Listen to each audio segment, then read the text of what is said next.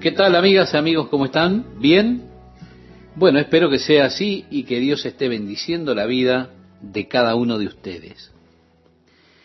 Dice este pasaje, por lo cual puede también salvar perpetuamente a los que por él se acercan a Dios, viviendo siempre para interceder por ellos. Como decíamos en el programa anterior, el propósito del sacerdocio era interceder por las personas porque ellas no podían ir directamente a Dios. Jesús es nuestro gran sumo sacerdote capaz de salvarnos eternamente.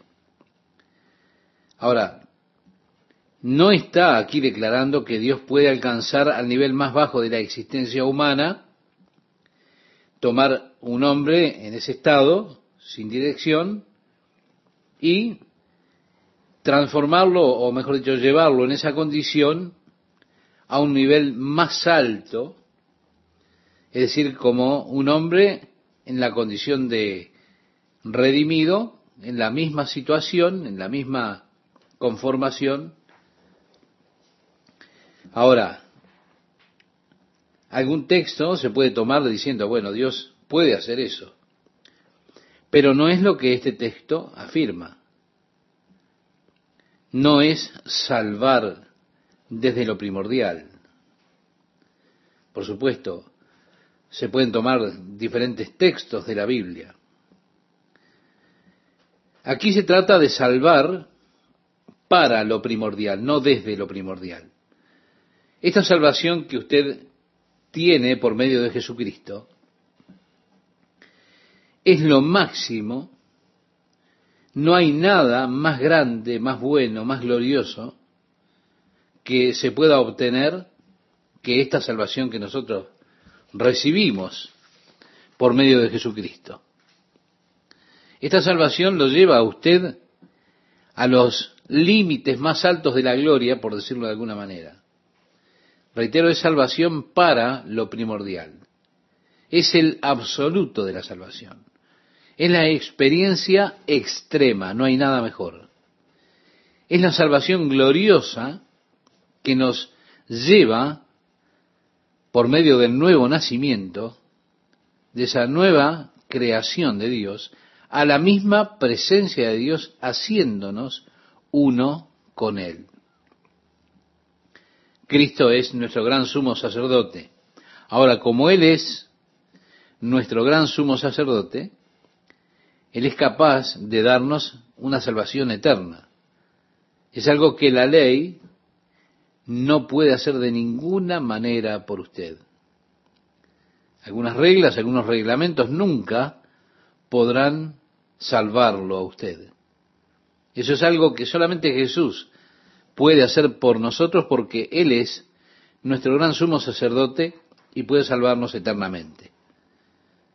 La salvación es para todos. Jesús dijo en el Evangelio de Juan, capítulo 6, versículo 37, el que a mí viene, yo no le echo fuera. Él puede salvar a todos los que por Él, por medio de Jesús, se allegan a Dios.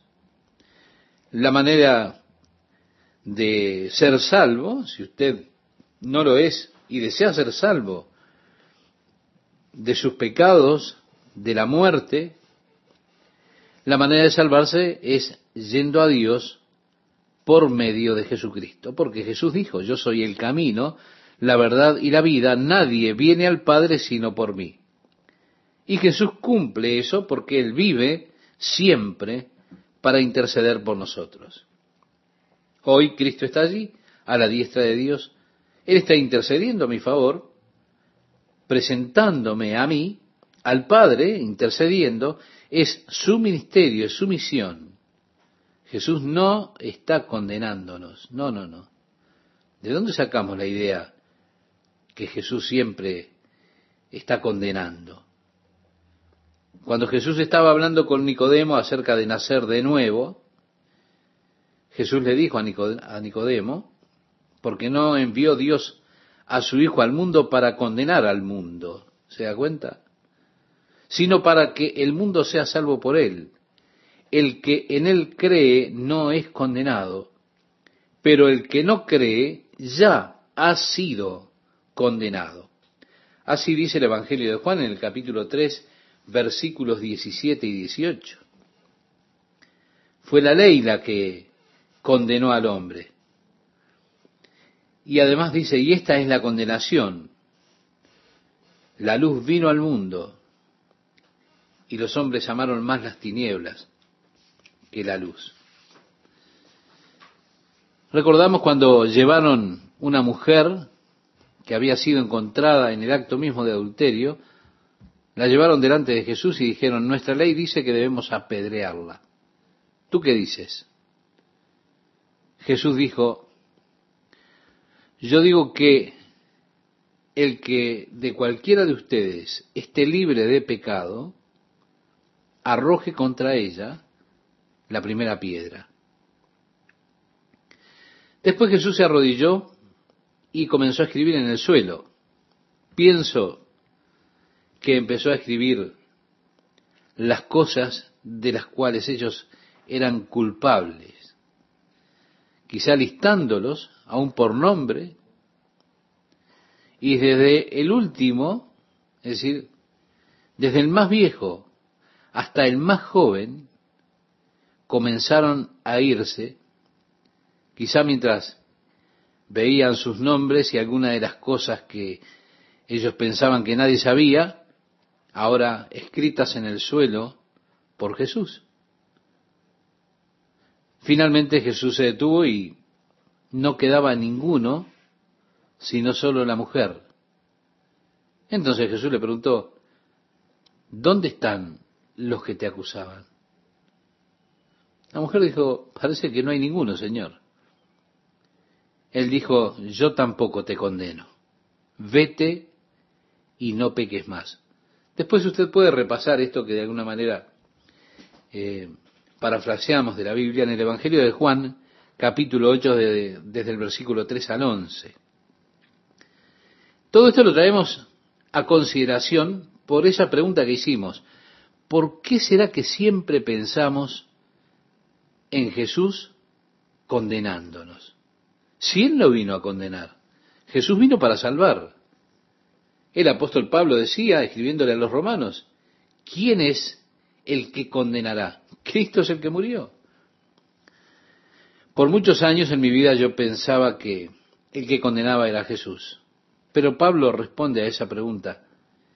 ¿Es Cristo quien murió, el que también resucitó, quien está a la diestra del Padre el que también intercede por nosotros. ¿Se da cuenta? Jesús no está condenando. Jesús está intercediendo por usted. ¿Qué pensaría usted si usted tuviera un abogado y ese abogado va a la corte y le dice al juez, juez, este hombre es una rata, hay que meterlo en la cárcel? No, usted querría un abogado que peleara por su causa, usted quiere que ese abogado trate de exonerarlo a usted delante de la corte. Mi amigo Jesús no es solamente el sumo sacerdote. Jesús es nuestro intercesor. Y Él es capaz de salvarnos eternamente porque Él vive por siempre. Es un sacerdote para siempre. Él vive siempre para interceder por nosotros. Así que Él actúa allí en esa capacidad de sacerdote que él tiene, esa capacidad de interceder o de mediar entre Dios y el hombre. Sí, él está allí como mi mediador, representándome a mí delante de Dios. Luego leemos, porque tal sumo sacerdote nos convenía, santo, inocente, sin mancha, apartado de los pecadores, y hecho más sublime que los cielos, que no tiene necesidad cada día como aquellos sumos sacerdotes, de ofrecer primero sacrificios por sus propios pecados y luego por los del pueblo, porque esto lo hizo una vez para siempre, ofreciéndose a sí mismo. Porque la ley constituye sumos sacerdotes a débiles hombres, pero la palabra del juramento posterior a la ley, al Hijo, hecho perfecto para siempre. Ahora bien, el punto principal de lo que venimos diciendo es que tenemos tal sumo sacerdote, el cual se sentó a la diestra del trono de la majestad en los cielos, ministro del santuario, y de aquel verdadero tabernáculo que levantó el Señor y no el hombre. Porque todo sumo sacerdote está constituido para presentar ofrendas y sacrificios, por lo cual es necesario que también éste tenga algo que ofrecer.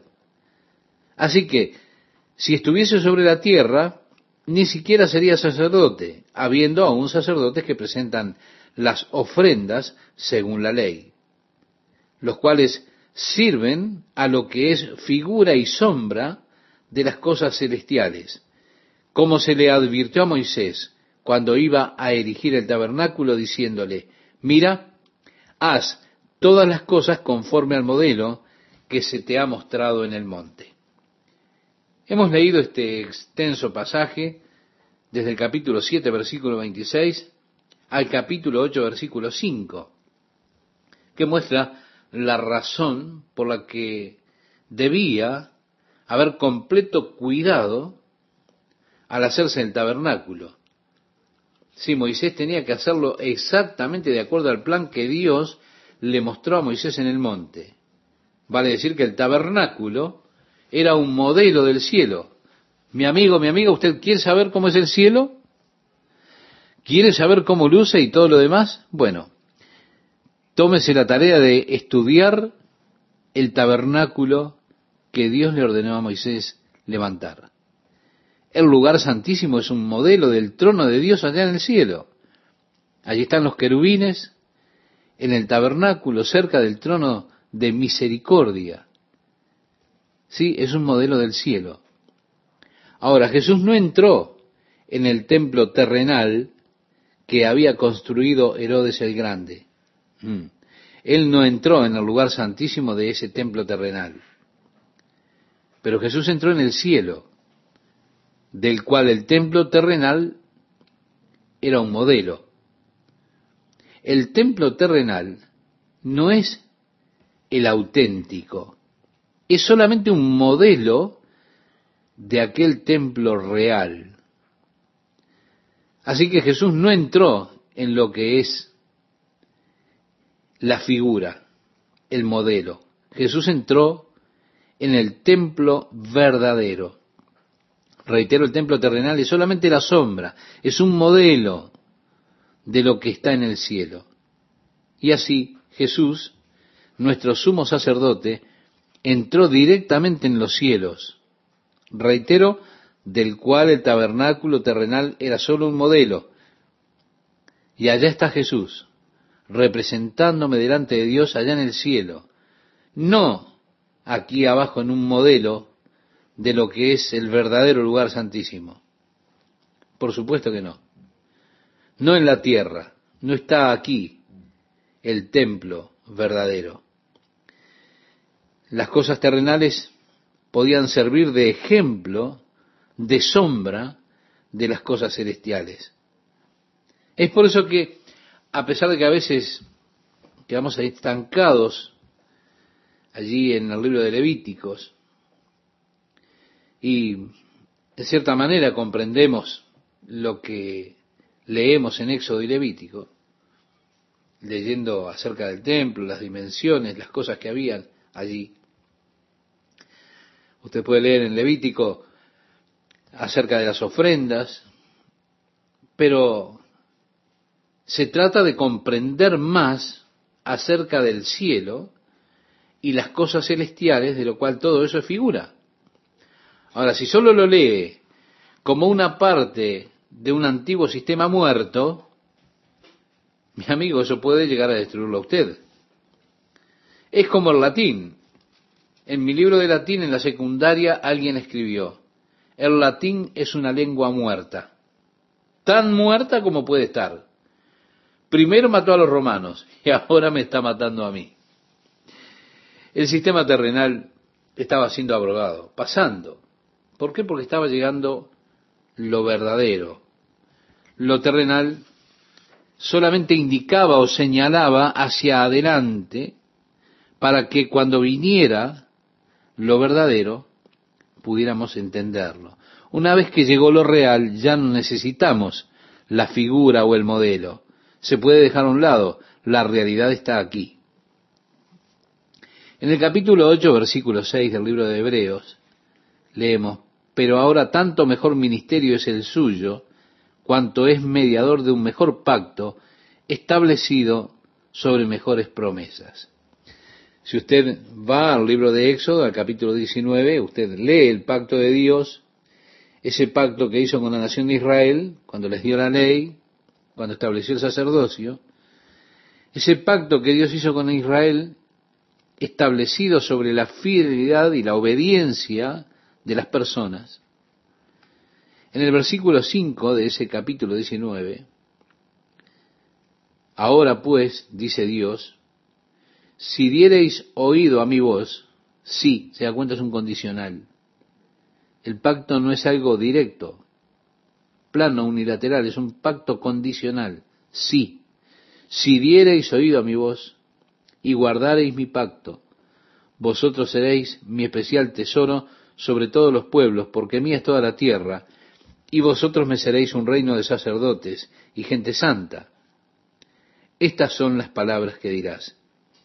Si Dios le dijo a Moisés, estas son las palabras que dirás a los hijos de Israel. Y así Moisés bajó y llamó a los ancianos y al pueblo y les dijo todo lo que Dios le había dicho a él. Y el pueblo respondió, todo lo que Jehová ha dicho haremos. Moisés refirió a Jehová las palabras del pueblo que había dicho. Es decir, todo lo que Jehová ha dicho haremos. Él fue y se lo refirió a Jehová. Es decir, Moisés regresó al Señor y le dijo, ellos dicen que harán todo lo que tú digas. Dijeron eso, pero no lo hicieron. Ahora, el pacto era, reitero, condicional. Si diereis oído a mi voz. Sí, pero ellos no lo hicieron. Por consiguiente, el primer pacto caducó, se rompió. No por Dios, sino por el hombre, porque estaba establecido sobre la obediencia del hombre, sobre la fidelidad del hombre. Pero el hombre no fue ni obediente ni fiel. ¿Se da cuenta? En cambio ahora Cristo ha sido el mediador de un nuevo pacto, el cual es un mejor pacto, porque está establecido sobre mejores promesas. ¿Por qué? Porque el nuevo pacto ya no está establecido sobre la fidelidad nuestra del hombre. El nuevo pacto quedó establecido sobre la fidelidad de Dios. Reitero, el nuevo pacto no está establecido sobre nuestras obras, nuestra obediencia. El nuevo pacto está establecido sobre la obra de Dios. Y como el nuevo pacto está establecido sobre la fidelidad y la obra de Dios, ese pacto es eterno. Es bueno, podemos disfrutarlo, podemos ser bendecidos por Él porque no está condicionado en cuanto a nosotros sobre nosotros. Está condicionado sobre Dios y su fidelidad. Por eso es un mejor pacto. El Nuevo Testamento es superior al Antiguo Testamento. O vale decir, el Nuevo Pacto es superior al Antiguo Pacto o, o el Antiguo Testamento porque, porque está basado sobre mejores promesas, las promesas de la obra de Dios, que ha efectuado, que ha hecho por medio de Jesucristo, esa obra que ya está terminada, una obra hecha una vez y para siempre, ofreciendo el sacrificio y ahora, tan solo por creer en Él, somos beneficiarios de este nuevo pacto. Esa es la condición, mi amigo, mi amiga, creer en Jesucristo. Ahora, cuando yo creo en Jesucristo, él se encarga de todo y comienza a obrar en nuestra vida conformándonos a su imagen. No es que nos da una licencia para salir y vivir de cualquier forma, de manera imprudente, pecando cuando tengo ganas. En este nuevo pacto, Dios comienza una obra nueva en nosotros. Continúa esa obra en mí conformándonos o conformándome a la imagen de Cristo. Y mire usted, las leyes se dan para aquellos que son desaforados. Si usted vive según principios rectos, si usted está viviendo como Jesús, usted no necesita ninguna ley. Usted no necesita a nadie que le diga lo que debe o no debe hacer. Simplemente usted lo hace porque ahora esa ley está escrita en el corazón. Es algo que nace de allí. No se trata de un yugo externo que se coloca sobre nosotros, no, no, sino que es un nuevo pacto que Dios ha establecido, no en tablas de piedra, sino en las tablas del corazón. Llegaremos a eso en un minuto, estamos adelantándonos un poco. A partir del versículo 7 leemos, porque si aquel primero hubiera sido sin defecto, ciertamente no se hubiera procurado lugar para el segundo, porque reprendiéndolos dice, he aquí vienen días, dice el Señor, en que estableceré con la casa de Israel y la casa de Judá un nuevo pacto, no como el pacto que hice con sus padres el día que los tomé de la mano para sacarlos de la tierra de Egipto, porque ellos no permanecieron en mi pacto, y yo me desentendí de ellos, dice el Señor. Por lo cual este es el pacto que haré con la casa de Israel después de aquellos días, dice el Señor.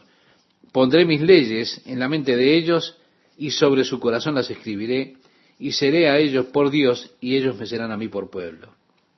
¿Se da cuenta? Se trata de la obra que Dios ahora hizo. Sí, Él está haciendo esto, colocando su ley en nuestra mente y escribiéndola en nuestro corazón. Ahora podemos preguntar qué significa esto. Significa que Dios va a expresar su voluntad en nuestra vida cuando nosotros lo buscamos a Él y cuando sometemos nuestra vida a Dios, Él expresa su voluntad colocando en nuestro corazón el deseo para hacer aquello que Dios desea que se haga. Él pone en nuestra mente hacer las cosas. Lo conté alguna vez, pero lo reitero, yo estaba conduciendo hacia, hacia Ventura y llegué a Sunset Boulevard y pensé, qué día hermoso. Yo no tengo que estar en Santa Bárbara a una hora determinada. ¿Por qué no ir por la costa, despacio, si es hermoso? Así que bueno, me dirigí hacia la costa y cuando llegué allí había una pareja joven haciendo dedo, pidiendo que los llevaran. Bueno, yo iba solo, así que los llevé. Tuve la oportunidad de testificarles durante el viaje. Finalmente ellos aceptaron a Jesucristo como Señor y Salvador, llegué a Santa Bárbara, recibí una llamada, Jack, debes venir a Santa Ana ya mismo. Así que fui a mi coche y regresé a Santa Ana. Ahora, ¿quién puso en mi mente ese pensamiento? ¿Por qué no ir por la playa?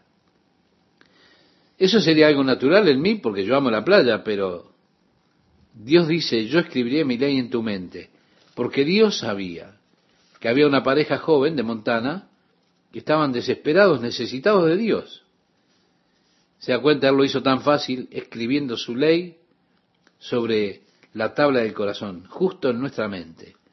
No en una tabla de piedra, como en el caso de Moisés, diciendo, harás esto o no harás aquello, sino que ahora es, oh amigo, me gustaría hacer esto.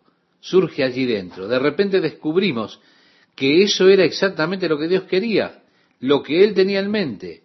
Y estamos siguiendo entonces el plan de Dios. es tan divertido. Jesús dice, mi yugo es fácil, mi carga es liviana. Ustedes encontrarán reposo para su alma. Sí, Dios decía, yo escribiré mi ley en su mente y en tablas de carne de su corazón. Eso es lo que Él pone a nuestro alcance. ¿Qué tal amigas, amigos? ¿Cómo están? En este versículo 11 leemos, capítulo 8, versículo 11, y ninguno enseñará a su prójimo, ni ninguno a su hermano diciendo, conoce al Señor, porque todos me conocerán, desde el menor hasta el mayor de ellos, porque seré propicio a sus injusticias, y nunca más me acordaré de sus pecados y de sus iniquidades. Mi amigo oyente, Quiero que note que el que habla aquí es Dios, no soy yo. Aquí no se trata de mi fidelidad, no, se trata de la obra de Dios en mi corazón, la obra de Dios en mi mente, en mi vida. Es Él que dice que le conoceré a Él. Él se revelará a sí mismo será misericordioso con mis fracasos y ya no recordará más mis pecados, mis iniquidades. Luego expresa, al decir nuevo pacto, ha dado por viejo al primero, y lo que se da por viejo y se envejece, está próximo a desaparecer. El viejo pacto desapareció pronto. Entonces, luego de eso, el sacerdocio se terminó, y terminó allá por el año 70 de nuestra era, el año 70 después de Cristo. Allí tenemos el fin del antiguo pacto. Incluso en nuestros días, judíos, que son ortodoxos, que dicen ser ortodoxos, no son obedientes a ese antiguo pacto. ¿Por qué? Porque ya no hay sacerdocio, no hay sumo sacerdote, no existe la ofrenda por sus pecados, ellos ya no están guardando el pacto con Dios. No importa cuán religiosamente puedan guardar el día de reposo, sus dietas, sus oraciones en el muro occidental o en la tumba de David o en la tumba de Raquel o de Abraham. Lo viejo pasó, se terminó con la destrucción de Jerusalén allá en el año 70. Es interesante que esto que estamos considerando del libro de Hebreos fue escrito seis años antes de la destrucción de Jerusalén. Así que piense entonces con esta visión en esta declaración, y lo que se da por viejo y se envejece está próximo a desaparecer. ¿Se da cuenta? Se cumplió a los seis años de haber sido escrito esto, que desapareció. Ahora, el pacto que tenemos nosotros es un pacto eterno. Es este nuevo pacto que Dios tiene. Es un pacto establecido sobre promesas mejores, establecido sobre la base de un sacerdote, un sumo sacerdote que no muere, no cambia y que no tiene que ofrecer sacrificios por sus propios pecados, porque él nunca pecó antes de ofrecer por mí sino que Él ofreció una vez y para siempre el sacrificio delante de Dios. Y por ese sacrificio yo soy salvo eternamente cuando vengo a Dios por medio de Jesucristo. Así que leemos el versículo 1 de este capítulo 9, que comienza diciendo, ahora bien, aún el primer pacto tenía ordenanzas de culto y un santuario terrenal. Está hablando de este primer pacto que Dios estableció con, con Moisés. Él tenía que construir el tabernáculo y entonces ellos debían traer sacrificios o tener sacrificios allí en ese tabernáculo. Allí debía adorarse a Dios en el tabernáculo. Esto era hecho por los sacerdotes. El versículo 2 nos dice, porque el tabernáculo estaba dispuesto así. En la primera parte, llamada lugar santo, estaban el candelabro, la mesa y los panes de la proposición.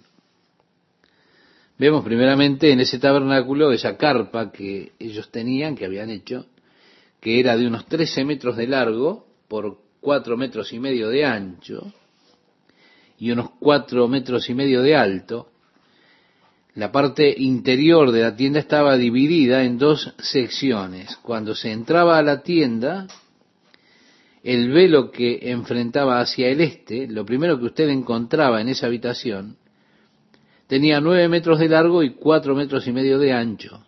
Sobre su mano derecha había una mesa, la mesa de los panes. En la mesa estaban los doce panes, cada uno representando a cada una de las tribus de Israel.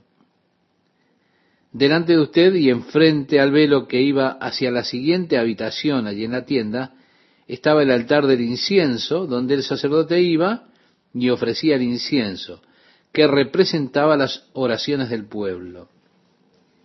Y así el sacerdote las ofrecía a Dios. Sobre el lado izquierdo, cuando usted pasaba el velo de la primera habitación en la tienda, estaba el candelabro, que estaba encendido. habían pequeñas copas con aceite, ellos colocaban las mechas en el aceite y así había luz en esa parte de la tienda. Ahora, todas estas cosas eran representativas de lo que hay en el cielo.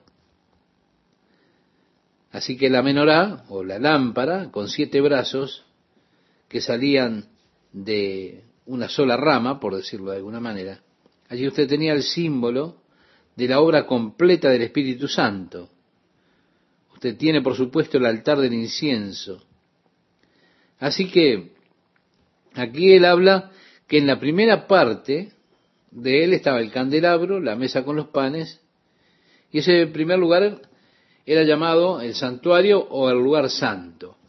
Después dice, en el versículo 3, tras el segundo velo estaba la parte del tabernáculo llamada el lugar santísimo, el cual tenía un incensario de oro y el arca del pacto cubierta de oro por todas partes, en la que estaba una urna de oro que contenía el maná, la vara de Aarón que reverdeció y las tablas del pacto.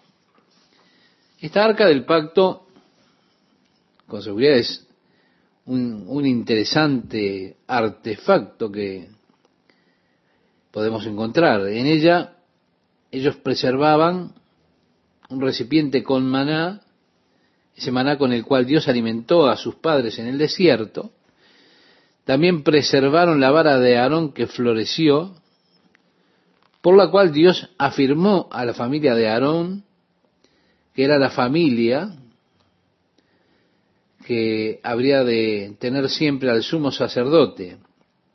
Es decir, el sumo sacerdote fue establecido en el orden de Aarón, la familia de Aarón. Después también, y esto es algo que me, a mí me encanta ver, estaban las dos tablas de piedra sobre las cuales Dios escribió los diez mandamientos. No, no es algo emocionante de contemplar, Claro que sí. Así, esto estaba en el arca del pacto y era la base del pacto de Dios con la nación. Su obediencia a la ley y al servicio sacerdotal bajo Aarón, el sumo sacerdote. Después dice, y sobre ella los querubines de gloria que cubrían el propiciatorio. Vemos nuevamente todos estos artefactos, todas estas cosas, son un modelo de cómo es el trono de Dios en el cielo rodeado por los querubines. Y dice de las cuales cosas no se puede ahora hablar en detalle. Y así dispuestas estas cosas, en la primera parte del tabernáculo entran los sacerdotes continuamente para cumplir los oficios del culto. Es decir, todos los días los sacerdotes iban a esa primera parte de la tienda. Una vez a la semana, ellos cambiaban los panes de la mesa de los panes que son los panes de la proposición, y diariamente cambiaban y llenaban de aceite las copas, arreglaban las mechas del candelabro y todo lo demás, porque Dios quería que esas luces brillaran permanentemente delante de Él. Y así ellos iban y ofrecían las oraciones del pueblo, representadas en esas vasijas doradas que tenían incienso. Ellos encendían el fuego para los sacrificios en el exterior, y tomaban carbones encendidos del fuego, los colocaban en esas vasijas de incienso, y así entraban, esas vasijas tenían unas cadenas, ellos entraban meciendo el incensario delante del altar. Reitero, era el símbolo de las oraciones del pueblo que subían delante de Dios. Esto lo hacían todos los días. Había cierto número de sacrificios y ciertos tipos de sacrificios que debían ofrecerse todos los días. Y por supuesto, durante el día, los cientos de personas que iban con sus diversos tipos de sacrificios para ofrecer a Dios estaban allí presentes. Por eso el sacerdote estaba ocupado todo el día en esas ofrendas que se hacían al Señor. Así como los tiempos regulares de oración, cuando él tenía que ir delante del Señor y bueno, y todo lo demás. Recuerde usted, en el Evangelio de Lucas se nos dice cómo el padre de Juan el Bautista, es decir, Zacarías, él era un sacerdote. Era su tarea en ese tiempo en particular ofrecer las oraciones, es decir, el incienso delante del altar del Señor. Por lo general, el sacerdote servía una vez al año. El resto del año ellos regresaban a sus hogares y estaban con su familia. Mientras Zacarías estaba ofreciendo el incienso delante del altar del Señor, fue que le apareció Gabriel el ángel ante él y le informó que su esposa Elizabeth, a su avanzada edad, habría de tener un hijo y que ese hijo sería el precursor del Mesías. Usted puede leer un poco acerca del servicio a Dios allí, ese servicio que tenía, se tiene en el lugar santo, que está, por supuesto, aparte del lugar santísimo, separado. En la segunda parte, solamente una vez al año, y no sin sangre, entraba solamente el sumo sacerdote, como dice aquí el verso 7. Pero en la segunda parte, solo el sumo sacerdote una vez al año, no sin sangre, la cual ofrece por sí mismo, y por los pecados de ignorancia del pueblo. El lugar santísimo era el lugar donde el hombre se encontraba con Dios. Eso estaba fuera de los límites para cualquiera, excepto para el sumo sacerdote. Él iba allí solamente un día en el año, el día de la expiación, que nosotros conocemos como Yom Kippur. Sin embargo, sin tabernáculo, sin templo, los judíos cambiaron el Yom Kippur desde el día de expiación, como era ese día, era el día de expiación, lo cambiaron ahora a lo que llaman el día de reflexión. Ahora, en ese día solamente el sumo sacerdote entraba allí, solo ese día. Él tenía primeramente que bañarse, después él ofrecía un buey en sacrificio por sus propios pecados, y entonces él iba al lugar santísimo con la sangre del buey que había sacrificado por sus propios pecados. Y debía rociar entonces la sangre sobre el trono de misericordia de una forma especial. Siete veces delante del trono de misericordia ¿eh? tenía que hacerlo y colocar además en la esquina y era una rutina regular para el sumo sacerdote. En el capítulo 16 de Levítico nos dice acerca del día de expiación las cosas que el sumo sacerdote tenía que hacer ese día. Bien, habiendo ofrecido entonces la sangre del buey por sus propios pecados, él salía afuera, se volvía a bañar, se cambiaba la ropa y tomaba dos cabras y echaba suertes, o suertes sobre esas dos cabras, sobre la que caía la suerte que debía ser muerta, era sacrificada y era ofrecida delante de Dios por los pecados de la nación, y la otra cabra tenía que ser guiada por uno de los sacerdotes al desierto y allí dejarla en libertad. Ellos confesaban los pecados de la nación sobre estas dos cabras, una moría, y el sumo sacerdote por segunda vez entraba al lugar santísimo ofreciendo entonces por los pecados de la nación en ese día la primera cabra sobre la cual había caído la suerte. La otra cabra, reitero, era guiada al desierto, teniendo los pecados que habían sido confesados sobre ella, y así era guiada al desierto y allí la dejaban libre, para que se perdiera realmente. Y la idea es el sacrificio por los pecados, el liberar los pecados por el sacrificio, esa era la idea. Pero entonces realmente la separación de nuestros pecados era lo que estaba simbolizando allí.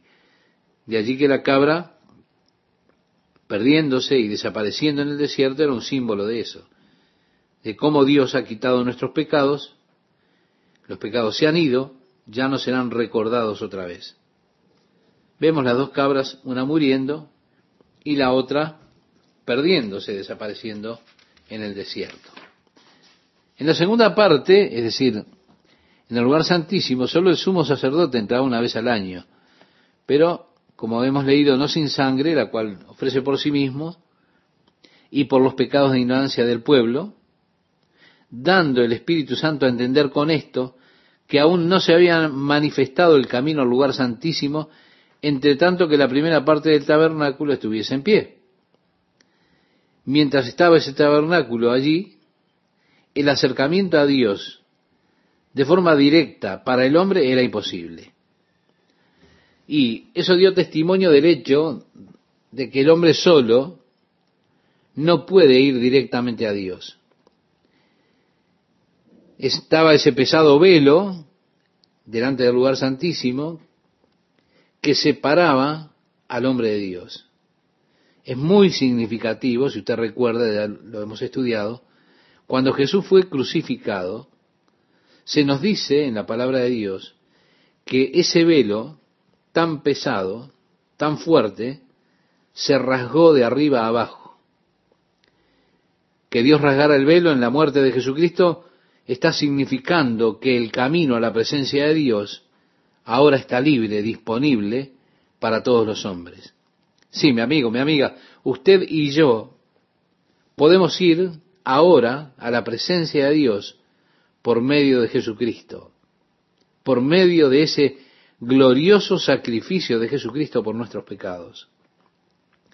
Nosotros podemos entrar por nosotros mismos en la presencia de Dios por medio de la obra de Jesucristo a nuestro favor.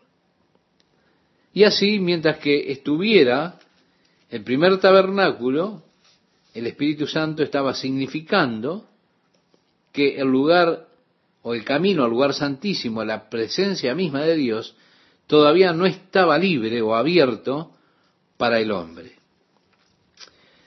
Luego leemos lo cual es símbolo para el tiempo presente, según el cual se presentan ofrendas y sacrificios que no pueden hacer perfecto en cuanto a la conciencia al que practica ese culto, ya que consiste solo de comidas y bebidas, de diversas abluciones y ordenanzas acerca de la carne impuestas hasta el tiempo de reformar las cosas.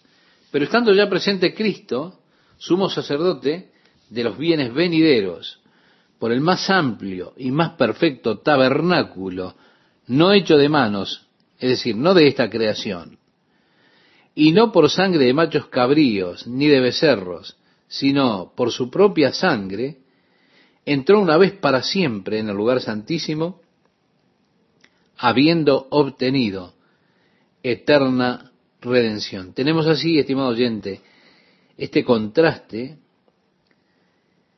que el sumo sacerdote tenía que ir cada año en el Antiguo Testamento, el Antiguo Pacto, a ofrecer primero la ofrenda por sus propios pecados y después ofrecer por los pecados del pueblo, cada año él tenía que hacer esto y es el gran contraste con lo que ocurre con Jesús, que fue una sola vez.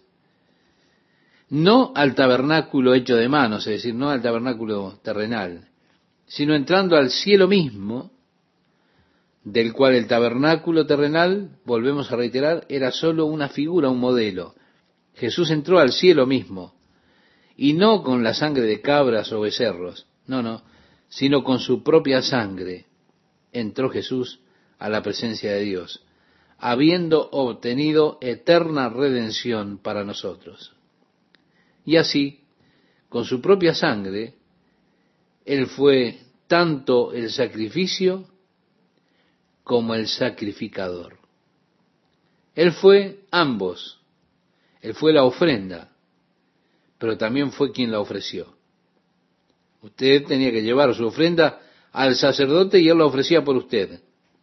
Pues Jesús se convirtió en ambos, en la ofrenda misma y en quien ofreció la ofrenda a Dios, entrando a la presencia de Dios con su propia sangre. Y de esa manera redimió eternamente al hombre que por él se allega a Dios. Bien, aquí estamos con ustedes, amigas, amigos, compartiendo estos momentos, estudiando la palabra de Dios, tiene ganas de estudiar la Biblia. Espero que sea así y quiero animarle además a que siga acompañándonos en este apasionante libro de Hebreos. En el pasaje que mencionaba Esteban, leemos, porque si la sangre de los toros y de los machos cabríos y las cenizas de la becerra rociadas a los inmundos santifican para la purificación de la carne, cuánto más la sangre de Cristo, el cual mediante el Espíritu Eterno se ofreció a sí mismo sin mancha a Dios, limpiará vuestras conciencias de obras muertas para que sirváis al Dios vivo? Él señala, estimado oyente, la debilidad que tenían aquellos sacrificios que hacían los sacerdotes, porque ellos no podían verdaderamente esos sacrificios dar una limpieza de conciencia total, no podían limpiar los pecados. Eran sólo una figura, un recordatorio, por decirlo de alguna manera. El hecho de que ellos estuvieran allí cada año haciendo esos sacrificios, lo que hacían era mantener constantemente la conciencia de nuestra culpa. Pero Jesucristo ha purificado ahora nuestras conciencias, pues Él ha entrado una vez y para siempre con su sacrificio por nosotros, con su sangre, habiéndose ofrecido Él mismo en sacrificio sin mancha a Dios. Ahora, cuando ellos traían un cordero, Dios no aceptaba desechos. Como si uno pudiera decir, bueno, tengo esa vaca vieja que se está por morir, veamos si podemos hacer algo con ella, y si no, se la damos a Dios. Es trágico verdaderamente que muchas veces el hombre, cuando quiere algo, dar algo para Dios, busca lo viejo, aquello que está usado. Aquello que dice, bueno, yo no lo uso más, así que se lo doy a Dios. Total, no sirve para nada. Yo leí de un granjero leí la historia una vez que fue a desayunar y le dijo a la esposa que su vaca había tenido dos terneros. Y le decía el granjero a su esposa, estoy tan contento, así que tendré que darle uno al Señor y voy a guardar el otro para mí. La esposa dijo, es una gran idea. Así que, bueno, crecieron los dos terneros y este granjero seguía diciendo. Que cuando fuesen lo suficientemente viejos como para ser vendidos, uno de ellos pertenecía a Dios y el otro le pertenecía a él. Ella dijo, bueno, ¿cuál es del Señor? Y él respondió, no hace la diferencia. Uno es del Señor y el otro es mío, son lo mismo. Una mañana vino el granjero y le dice a la esposa, ha sucedido lo más terrible. Se murió el becerro del Señor. Qué picardía, ¿verdad? Dios no acepta los desechos. Dios dijo que cuando ofrezcas un cordero tiene que ser sin mancha. Una mancha era un defecto de herencia que tenía el cordero. También tenía que ser sin contaminación. La contaminación es un defecto adquirido el cordero nacido con manchas trataba de una cosa genética. El cordero con una contaminación hablaba del resultado de haberse encontrado con un lobo o, que se cayó por algún peñasco o fue desgarrado, contaminado. Así que el cordero que se ofrecía tenía que ser sin el defecto heredado y sin los defectos adquiridos, sin mancha ni contaminación.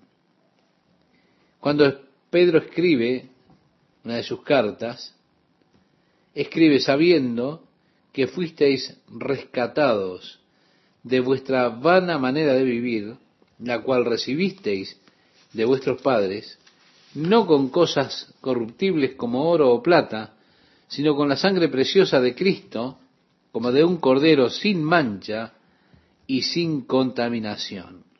Usted lo puede buscar en la primera carta, en el capítulo 1, versículos 18 y 19, para corroborar lo que se dice allí.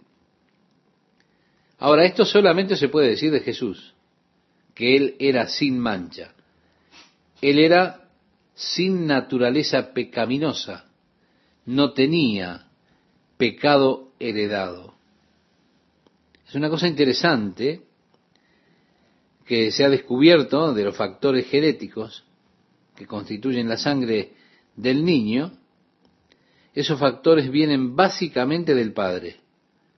Por lo tanto, los factores genéticos que constituían la sangre de Jesús vinieron del Padre, vinieron directamente de Dios. Así que no fue manchado por la herencia pecaminosa del hombre. Jesús no solo nació puro, sino que Él permaneció puro, fue sin contaminación, Él jamás pecó. Así que solamente Jesús podía calificar como un cordero para el sacrificio. ¿Se da cuenta? Ni usted ni yo, ni ningún hombre, podría calificar como cordero de sacrificio delante de Dios. Ya nacimos con manchas, pero aun si no las tuviésemos, hemos adquirido contaminación. Por lo tanto, no calificaríamos para el sacrificio. Ahora Jesús fue sin mancha y sin contaminación. Y se ofreció a él mismo, a Dios. Sí, Jesús se ofreció a él mismo, a Dios. Y esto es lo interesante, ¿no? Para poder limpiar nuestra conciencia de las obras de muerte, para que podamos servir al Dios vivo. Ahora, hay personas que todavía están tratando de complacer a Dios con sus obras, sus propias obras. Todavía están buscando ofrecerle a Dios las obras de sus manos. Desafortunadamente, eso es exactamente lo que los judíos hacen al día de hoy. El día de la expiación, no, no tienen sacrificios por los pecados. Lo que hacen es sentarse en sus casas a reflexionar sobre sus vidas, sobre sus obras, a reflexionar orando a Dios que acepte sus buenas obras y que pase por alto su maldad.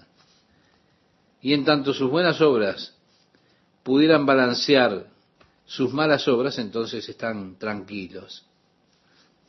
Lamentablemente, en eso se ha transformado el día de expiación. En el versículo 15 leemos, así que por eso es mediador de un nuevo pacto. Recuerde, el sumo sacerdote era el único mediador que había en el antiguo pacto. Ahora Jesús es el mediador del nuevo pacto. Para que interviniendo muerte, continúa diciendo, para la remisión de las transgresiones que había bajo el primer pacto, los llamados reciban la promesa de la herencia eterna. Cristo es el mediador. Él dijo, cuando estableció los nuevos símbolos, esta copa es el nuevo pacto en mi sangre, derramada para remisión de vuestros pecados. Eso es lo que tenemos en el Nuevo Testamento. Cristo es el mediador del Nuevo Testamento. Para que por su muerte Jesús hiciese la redención de nuestras transgresiones, aquellas que fueron cometidas bajo el primer pacto, bajo la ley, para que nosotros que hemos sido llamados, entonces, habiendo sido llamados, podamos recibir la promesa de la herencia eterna. En el versículo 12 tenemos allí redención eterna. Y la herencia eterna ahora para los que son eternamente redimidos. Y esto realmente es glorioso.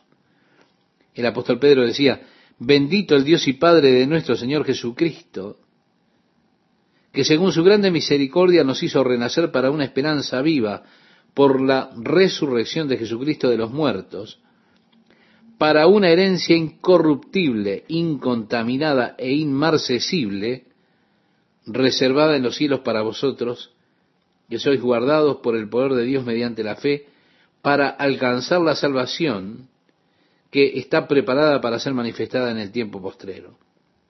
Lo dice en la primera carta del apóstol Pedro, en el capítulo 1, versículos 3 al 5. ¿Se da cuenta? Aquí tenemos nuestra herencia eterna, en Cristo. El apóstol Pablo oraba por los efesios para que ellos pudieran conocer cuál era la esperanza de su llamamiento. Y sí, mi amiga oyente, mi amigo oyente, si usted solamente supiese las glorias que Dios tiene reservadas para usted en su reino eterno, puesto que usted es un heredero de esta herencia eterna, realmente quedaríamos absolutamente maravillados. Luego dice, porque donde hay testamento es necesario que intervenga la muerte del testador, porque el testamento con la muerte se confirma, pues no es válido entre tanto que el testador vive. Y es así, una persona que establece un testamento, ese testamento no entra en vigencia hasta que la persona fallece. Y así, entonces, se establece el testamento. Bueno, alguien establece esto es lo que quiero que se haga con las cosas mías luego que yo parta o luego que fallezca. Ahora, el testamento no entra en vigencia, no tiene fuerza alguna, entre tanto la persona que lo hizo está viva. Recién entra en vigencia cuando la persona muere. Jesús estableció el pacto, pero el pacto entró en vigencia cuando Él murió.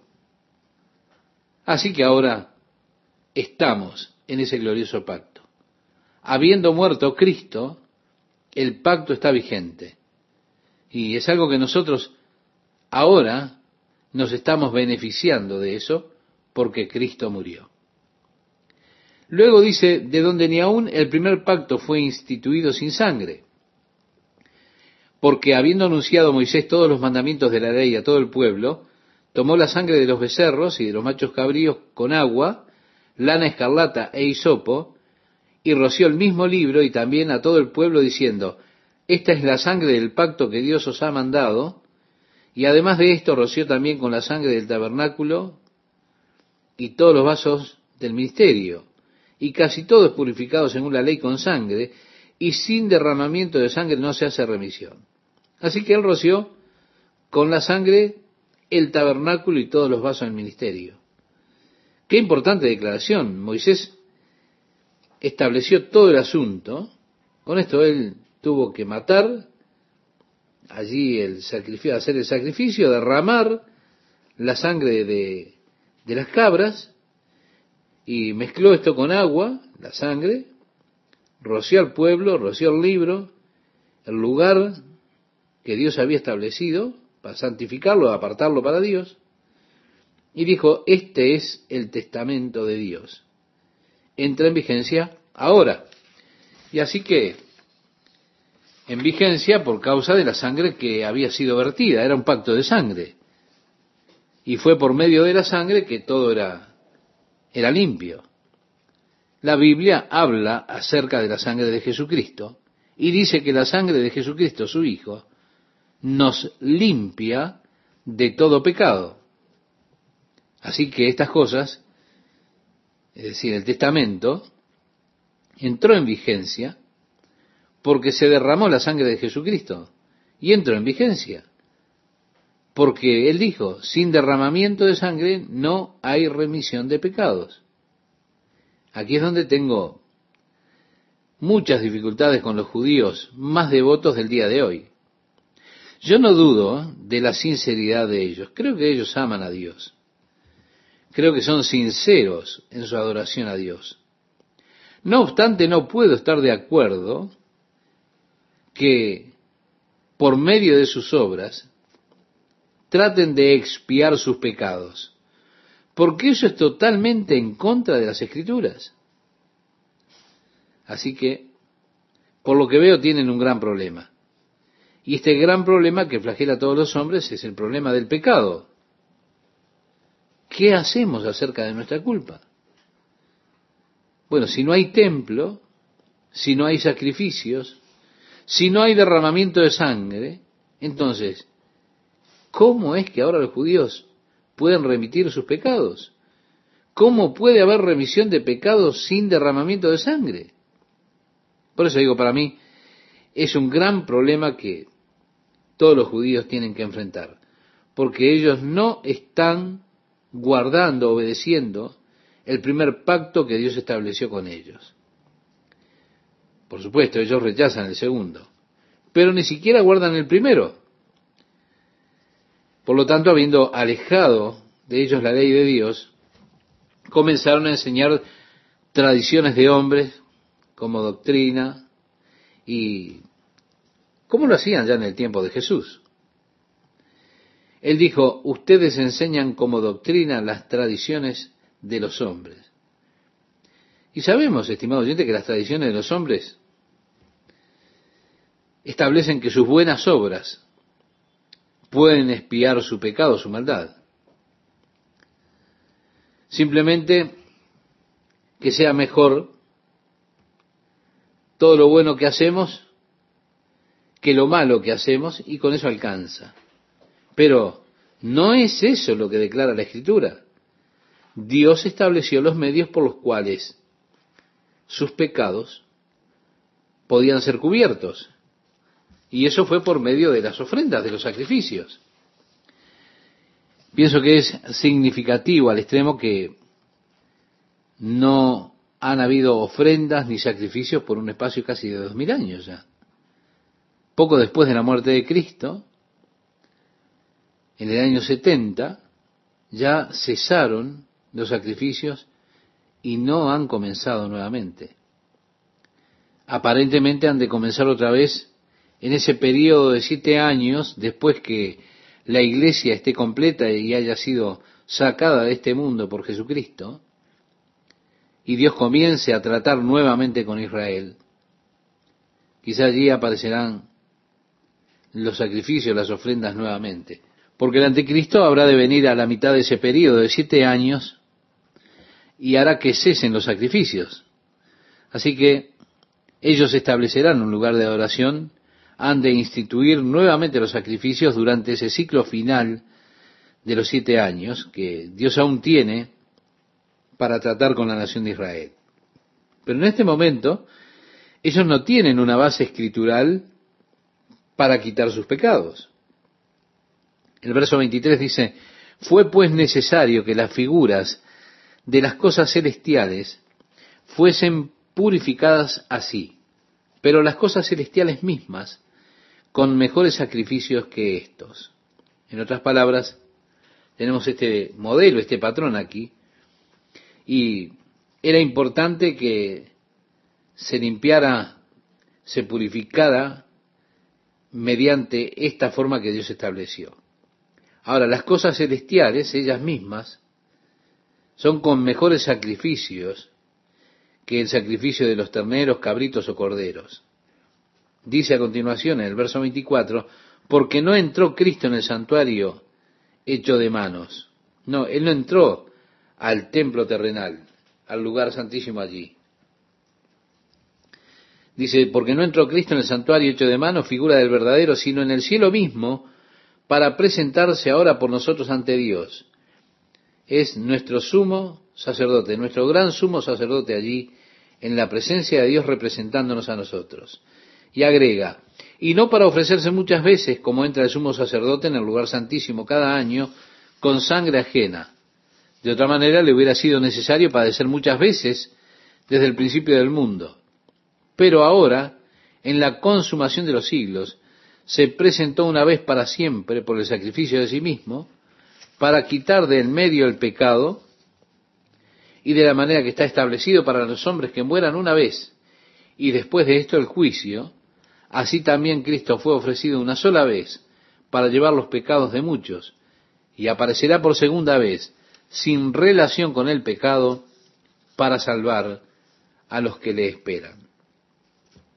Así que Jesús vino, se ofreció a él mismo como sacrificio por nuestros pecados y después entró a los cielos para poder aparecer delante de Dios por nosotros. Su sacrificio fue completo y por esto es por lo que solamente ahora ha de aparecer otra vez para buscarnos. Él solamente necesitó comparecer por nosotros una vez y para siempre. La próxima vez ha de venir pero no ya en relación con el pecado, vendrá para salvar a los que le esperan. Y así que está establecido para los hombres que mueran una vez y después el juicio. De esa forma Cristo fue ofrecido una sola vez para llevar nuestros pecados. Comienza el capítulo 10 diciendo, porque la ley, teniendo la sombra de los bienes venideros, no la imagen misma de las cosas, nunca puede por los mismos sacrificios que se ofrecen continuamente cada año hacer perfectos a los que se acercan. Evidentemente, la ley fue solamente una sombra de las cosas buenas que habrían de venir. El valor que tenemos al estudiar Levítico, al estudiar la ley, para el cristiano, es ver la sombra de la obra de Jesucristo, de la ofrenda de Jesucristo, la naturaleza del sumo sacerdocio de Jesucristo. Ahora, lo que se presenta en esos libros es la sombra, no la sustancia. Pablo le decía a los colosenses, en su carta en el capítulo 2, donde Cristo por medio de su muerte borró lo escrito eh, en la ley, en las ordenanzas, que eran en contra nuestra, las clavó en su cruz y triunfó sobre ellas.